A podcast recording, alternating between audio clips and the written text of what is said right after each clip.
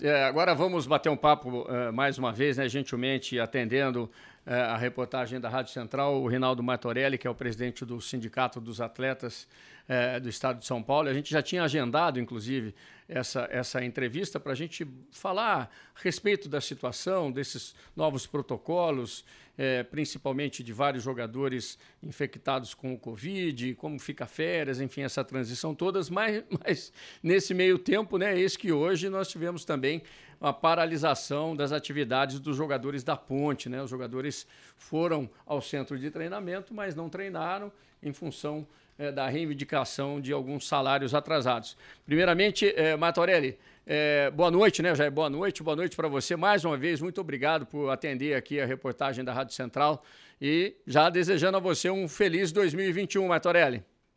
Oi, Beto. Ótima noite para você, para todo mundo aí. Que 2001 seja mesmo abençoado, cheio de vitórias e de alegrias para nós todos, né? Que a gente possa ter um ano diferente. Então aqui, vamos lá, não podemos parar, né? É, é infeliz... agradecendo inclusive o pessoal da, da Tudo Comunicação, né, que é a empresa que faz a assessoria é, do Sindicato dos Atletas e que sempre está é, ao lado aqui da Rádio Central. Bom, Matorelli, eu sei que daqui a pouquinho o Rony acho que vai perguntar a respeito dessa situação toda dos, dos jogadores da Macaca, mas eu queria saber é, sobre o, o, o, que pensa o, o Sindicato dos Atletas nesse momento onde a gente tem percebido que parece que é, há mais jogadores infectados, o protocolo, infelizmente, parece-me que ainda não é o mais seguro para todos. É, o que, que você tem sentido junto aos atletas em relação a isso, Matorelli? Roberto, eu temia que você me fizesse essa, essa pergunta, porque eu vou ter que responder o que eu não queria responder. Não só pensar, a gente está fazendo. Nós entramos em contato com a CBF logo no começo da competição, a CBF deu de ombros para o nosso pleito, para a nossa preocupação. Nós já tínhamos o Dr. Renato Anguinar, que é um neurologista extremamente capacitado, dando apoio para o nosso trabalho. Nós contratamos a doutora Mariana Sala, infectologista, para compor esse trabalho, o doutor Rogério Morgado, enfim. E nós, com tudo isso que vem acontecendo, nós ajuizamos uma ação para essa mudança de protocolo. Só que, infelizmente, a justiça sentou em cima e ainda não deu despacho. Isso já tem uns 40 dias. Então, a nossa preocupação é essa. E em outras vezes, nós, nós já falamos a respeito. Evidentemente que sempre fica aquela discussão. É, mas paramos o campeonato? Não paramos o campeonato? E a gente sabe da, da dificuldade financeira que o futebol atravessa. É, e nós não defendemos a paralisação do campeonato, mas nós defendemos que o campeonato seja ele seja jogado, que ele seja cumprido, mas com toda a segurança. E a gente percebe que isso não acontece no protocolo da CBF. Que a, a, a preocupação é só cumprir calendário, fazer o campeonato, porque ela também tem seus interesses comerciais, pura e simplesmente. É, nós temos exemplos pelo mundo aí que, ok, os campeonatos aconteceram, mas com segurança. Se é para ter um pouco mais de, de, gasto, que, né, que a CBF, já que a CBF ela ganha com isso, por que, que ela não pode ter um pouco mais de gasto para fazer um campeonato com, com segurança? Então nós ajuizamos a ação, pedimos uma liminar para mudança de protocolo, a juíza ainda deferiu, mas na sequência já vinha uma série de novos fatos. Nós, com esses novos fatos, nós fizemos um novo, um novo pedido e aí ela não, não deu ainda. Ela demorou quase 10 dias para nos atender. E depois que nos atendeu, não deu ainda a decisão, infelizmente. Que muda o formato do protocolo. É o que a gente quer, que a gente acha, que a gente acha, né, a gente, né, o sindicato acha, de acordo com o posicionamento do, dos médicos, que estudam isso minuto a minuto. Os médicos que nos, nos auxiliam, eles estudam, têm estudado a questão da pandemia, as sequelas, a fadiga, minuto a minuto. Então a gente sabe que um atleta de alto rendimento, hoje, a gente já sabe disso, são poucos os estudos científicos a esse respeito, mas a gente já sabe que o atleta de alto rendimento não pode testar positivo. Porque, na melhor das hipóteses, a performance dele cai muito. Né? Nós temos alguns indícios aí, por exemplo, São Paulo. São Paulo, ele teve uma ascensão no, no momento em que os outros líderes do campeonato, eles tinham, passavam por surtos de Covid. Enquanto São Paulo não passou por isso. Nós temos aí um indício do, do Diego Alves, o goleiro do Flamengo, que depois de ter contraído a Covid, ele sai naquele jogo contra o São Paulo no Maracanã, sem ter sido sequer acionado, a não ser no gol do menino lá do Luciano, logo no começo do segundo tempo, ele sai aos nove minutos do segundo tempo, chorando de cãibra. Quer dizer, não é normal. Então são, são as coisas que a gente tem, tem preocupação, tem estudado. Você já sabe que aqui em São Paulo, o Dr. Renato Guiná faz parte da equipe médica. A gente tá, ele fez uma proposta na sexta-feira, teve uma reunião comandada pelo Dr. Moisés Cohen, que é um, que é um craque, diferentemente do que acontece na, na CBF. E ele fez uma proposta de a gente poder fazer a checagem dos atletas no pós-Covid. E o Dr. Moisés Cohen topou. Então a gente vai trabalhar aqui de forma diferente, só para vocês entenderem que nós não paramos. Parece que a gente parou, né? Eu já escutei, ah, sindicato não faz nada. Não, nós não deixamos de fazer. A gente tem trabalhado efetivamente para que o futebol possa continuar, mas possa continuar com segurança.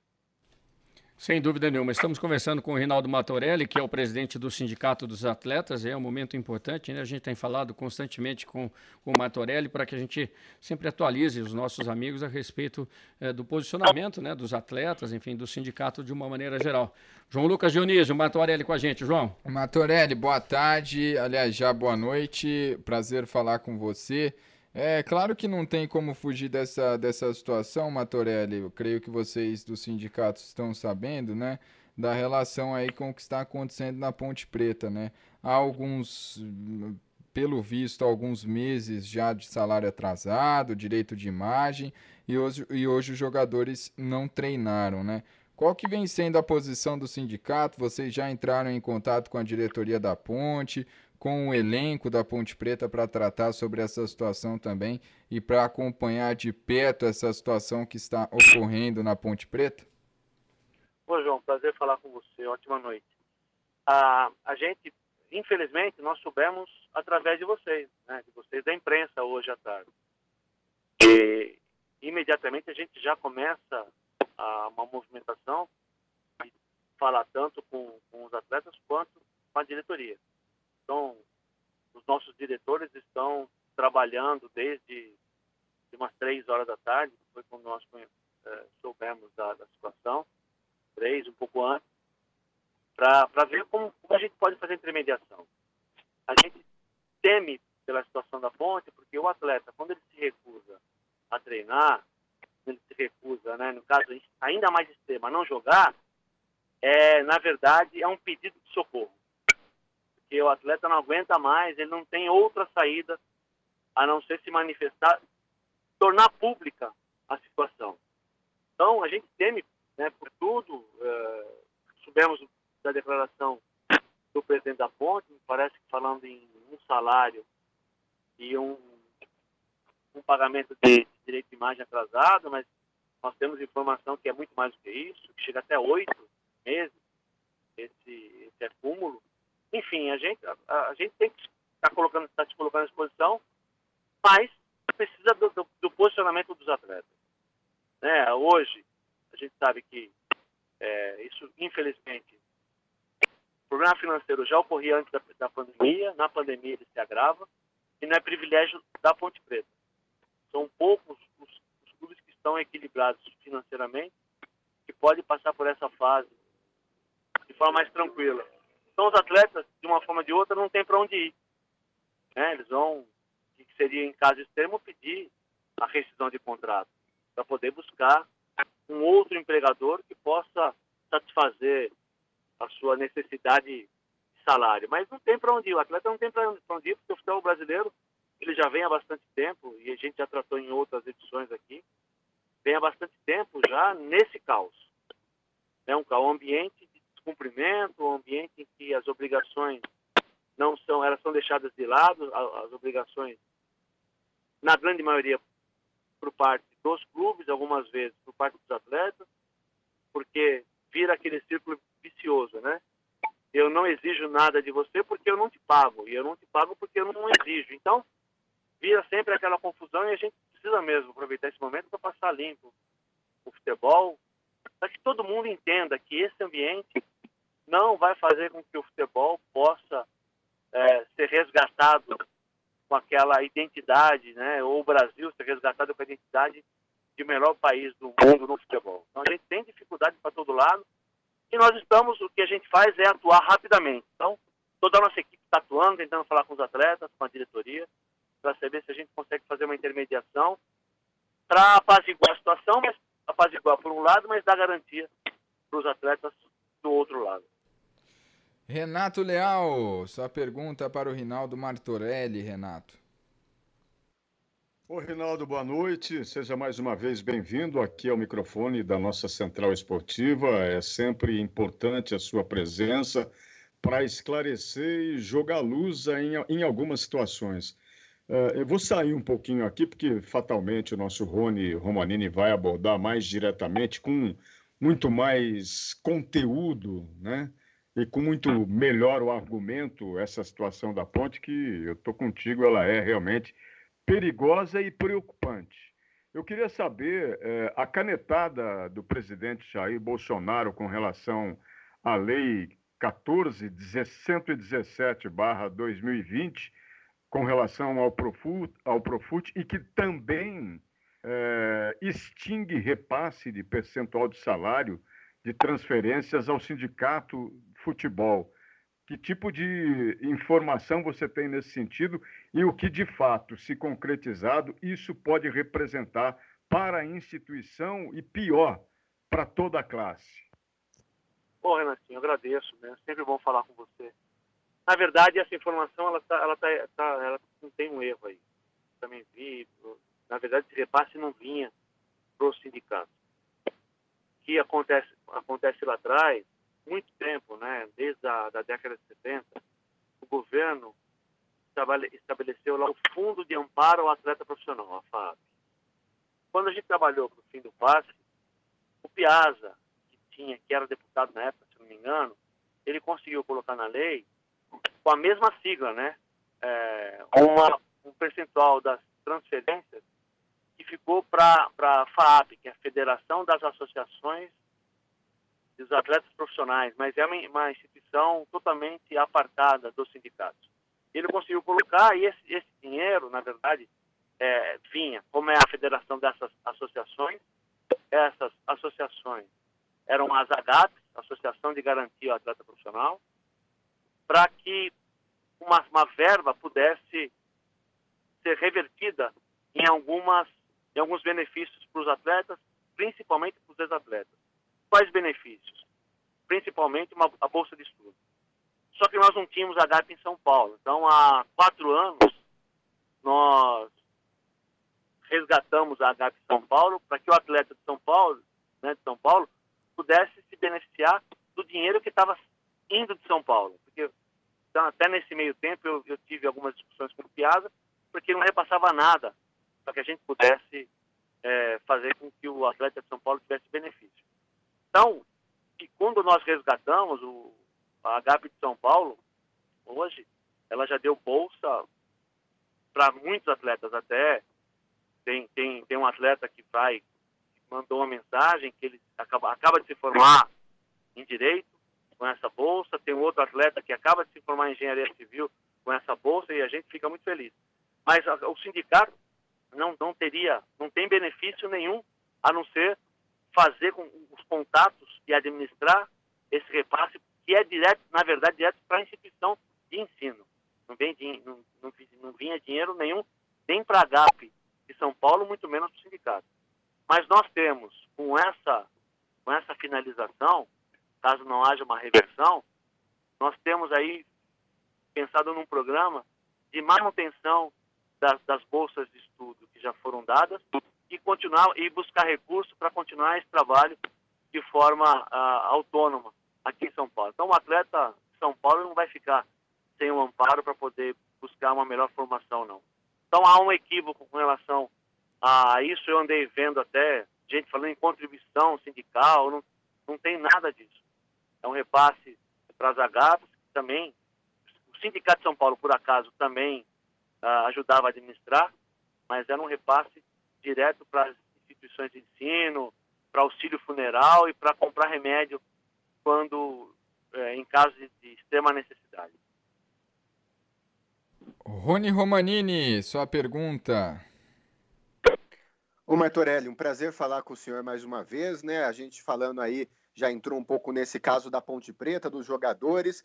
Queria saber uma coisa mais específica, né? Acredito que você, como do sindicato, tenha até essa informação. O presidente da Ponte Preta declarou agora na, na, na, na entrevista que ele concedeu hoje pela manhã, né, depois dessa paralisação dos jogadores, que já foram pagos né, eh, nessa temporada 2 milhões e meio de reais em bichos, né, em premiações por conta de vitórias ou outras premiações. Mesmo assim, a gente tem a informação que está muito atrasado, outros bichos, outras premiações que os atletas teriam direito. Além disso, né, o, o, o que também está bastante atrasado são três meses no direito de imagem e também parcelas que foram ali daquele corte feito ainda durante a paralisação de 25%, né, dividiram em 10 parcelas que não teriam sido pagas. A argumentação do presidente é que na CLT tudo vinha sendo pago até antes da data e apenas neste mês agora houve um atraso que, segundo ele, é de quatro dias. Eu queria saber sobre esses valores que nem sempre são explicitados, os valores que não são na carteira de trabalho. Isso não dificulta muito mais, não só para o jogador, mas para o clube, para o torcedor entender o que acontece, que, que valores realmente giram nesse mundo do futebol? Romaninho, ótimo falar com você também. E é, acho que a sua, sua questão é muito bem colocada. Assim, que acontece, né? Essa modalidade do, do uso da imagem, ela veio da Espanha nos anos 90 e os clubes, e ela serve para um desafogo de, de carga tributária. Ok, serve para o atleta e serve para o clube. O problema é que, de uma forma ou outra, faz parte da remuneração do atleta. Né? Se o atleta ele, ele quer, ele, ele acorda lá, é, receber 20, 20 mil, e o clube faz uma proposta de 10 mil na carteira de trabalho, na CLT, e 10 mil de, de imagem, o atleta está contando com os 20 mil. Né? Então, é, na hora do, do né, que infelizmente se desenhou na Ponte Preta, essa justificativa, na verdade não é justificativa só do presidente da Ponte, já isso, os outros presidentes já usaram muito esse argumento durante aí a, a, os últimos anos é assim, ah não, a CLT está é, tá pago. Então, né, tô, tô tranquilo. Mas não é, não é assim. Porque obrigação é obrigação, né? Então, se eu me comprometer a pagar o sapato e o chinelo, eu tenho que pagar o sapato e o chinelo. Se eu pagar só o sapato, eu estou dando mancada com você. E a gente, infelizmente, sente muito com relação a isso. Porque, de uma forma ou de outra, e eu tenho trabalhado bastante com, com o Reinaldo, já comecei com vários deputados. Nós não temos outra saída senão colocar penalização para esse tipo de, de descumprimento. Porque só assim a gente vai conseguir resolver. Né? Penalização séria, com responsabilidade dos dirigentes e com penalização desportiva, que é o que acontece no, no, nos grandes países aí que estão mais avançados, né?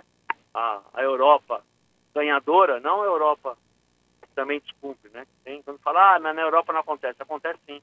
Você pegar aí Chipre, Grécia, Polônia, também acontece. Mas a Europa ganhadora, Inglaterra, Espanha, França, Alemanha, Holanda, Bélgica, isso não acontece.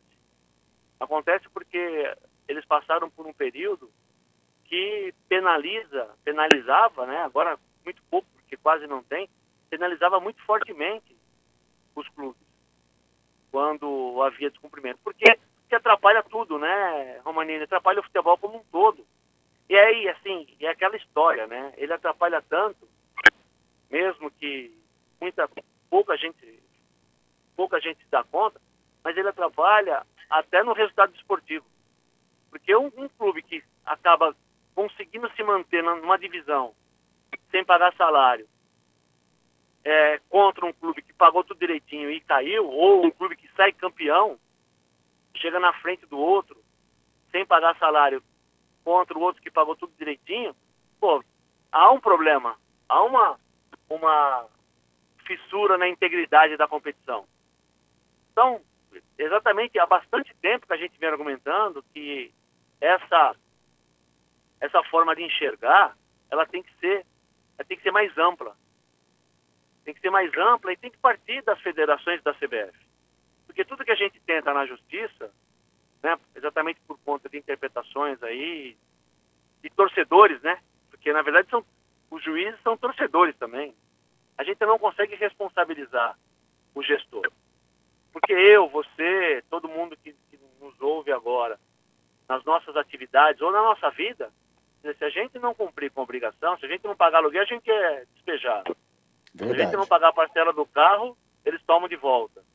Né? Se a gente não comprou uma camisa, não conseguiu pagar, eles não tomam de volta, mas você fica lá com o nome sujo, você vai lá pro, pro Serasa.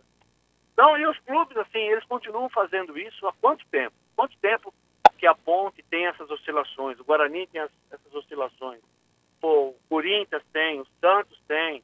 Quanto tempo isso acontece? Quem está no futebol há mais tempo sabe que isso vem de muito, te muito tempo. E assim, o que é mais preocupante é que a receita dos clubes nos últimos 10 anos aumentou muito. O dinheiro está entrando muito mais do que entrava. Só que a mentalidade continua a mesma, os descumprimentos continuam os mesmos, e aí o clube perde alguns jogadores e vai reclamar, depois reclamar, ah, mas a lei não é lei. Não é lei, é relação. É direto, né? É quem descumpre. É um casamento é assim. Se você casa e descumpre com suas obrigações, a outra parte vai embora. Então, mas aí todo mundo quer fazer lei para prender jogador. E não é, não dá. A gente precisa mudar um pouco o conceito, entender o que está acontecendo. E, os, e principalmente os responsáveis, aí os dirigentes responsáveis, têm que pôr a mão nessa ferida. E não vai ter jeito. A gente não consegue mudar se não sangrar essa ferida primeiro, se não tirar, né? Se não tirar todo, todo o, o pus dela primeiro, não vai ter jeito. Martonelli, para encerrar aqui, como é que vai ficar essa situação das férias aí, do salário dos jogadores com essa pandemia, é, com esse um, calendário adaptado aí por conta da Covid? Pois é, a gente tem estudado isso desde sempre, né? Porque houve aí uma, uma medida provisória que possibilitou uma antecipação de férias, uma parte de férias, mas aí vem para uma, uma interpretação judicial, porque no futebol as férias são coletivas. Dizer, todo mundo tem que sair junto e voltar junto. Né? São 30 dias. E a lei, a lei diz que é no recesso do futebol. O recesso do futebol geralmente né? A gente estabeleceu, não tem nada escrito, mas estabeleceu, é, o costume estabeleceu que é depois do último jogo da Série A do Campeonato Brasileiro. Então, esse ano a gente está fazendo e está conversando com os jogadores. Alguns clubes anteciparam alguns dias aí, 20 dias, mas ainda há uma, uma, uma possibilidade de uma interpretação, a gente mudar todo esse calendário. Quer dizer, é, o calendário precisa ser ajustado, ok. Ninguém é contra isso e também a gente não quer atrapalhar. Mas, como eu falei do início, que a Covid tem trazido um problema de fadiga muito sério e as férias, elas servem exatamente para a prevenção da fadiga de uma forma geral, você imagina depois da, da do Covid. Quer dizer, tem que ter um, um descanso. Mas os atletas precisam se manifestar. Então a gente está buscando essa manifestação dos atletas, a posição deles, porque se a maioria optar por, por da necessidade, né, e falar a gente precisa desse, desse que esse direito seja respeitado, a gente sabe que não consegue negociar porque a CBF já estabeleceu o calendário. A federação não vai querer né, fazer um calendário à parte, nem tem como.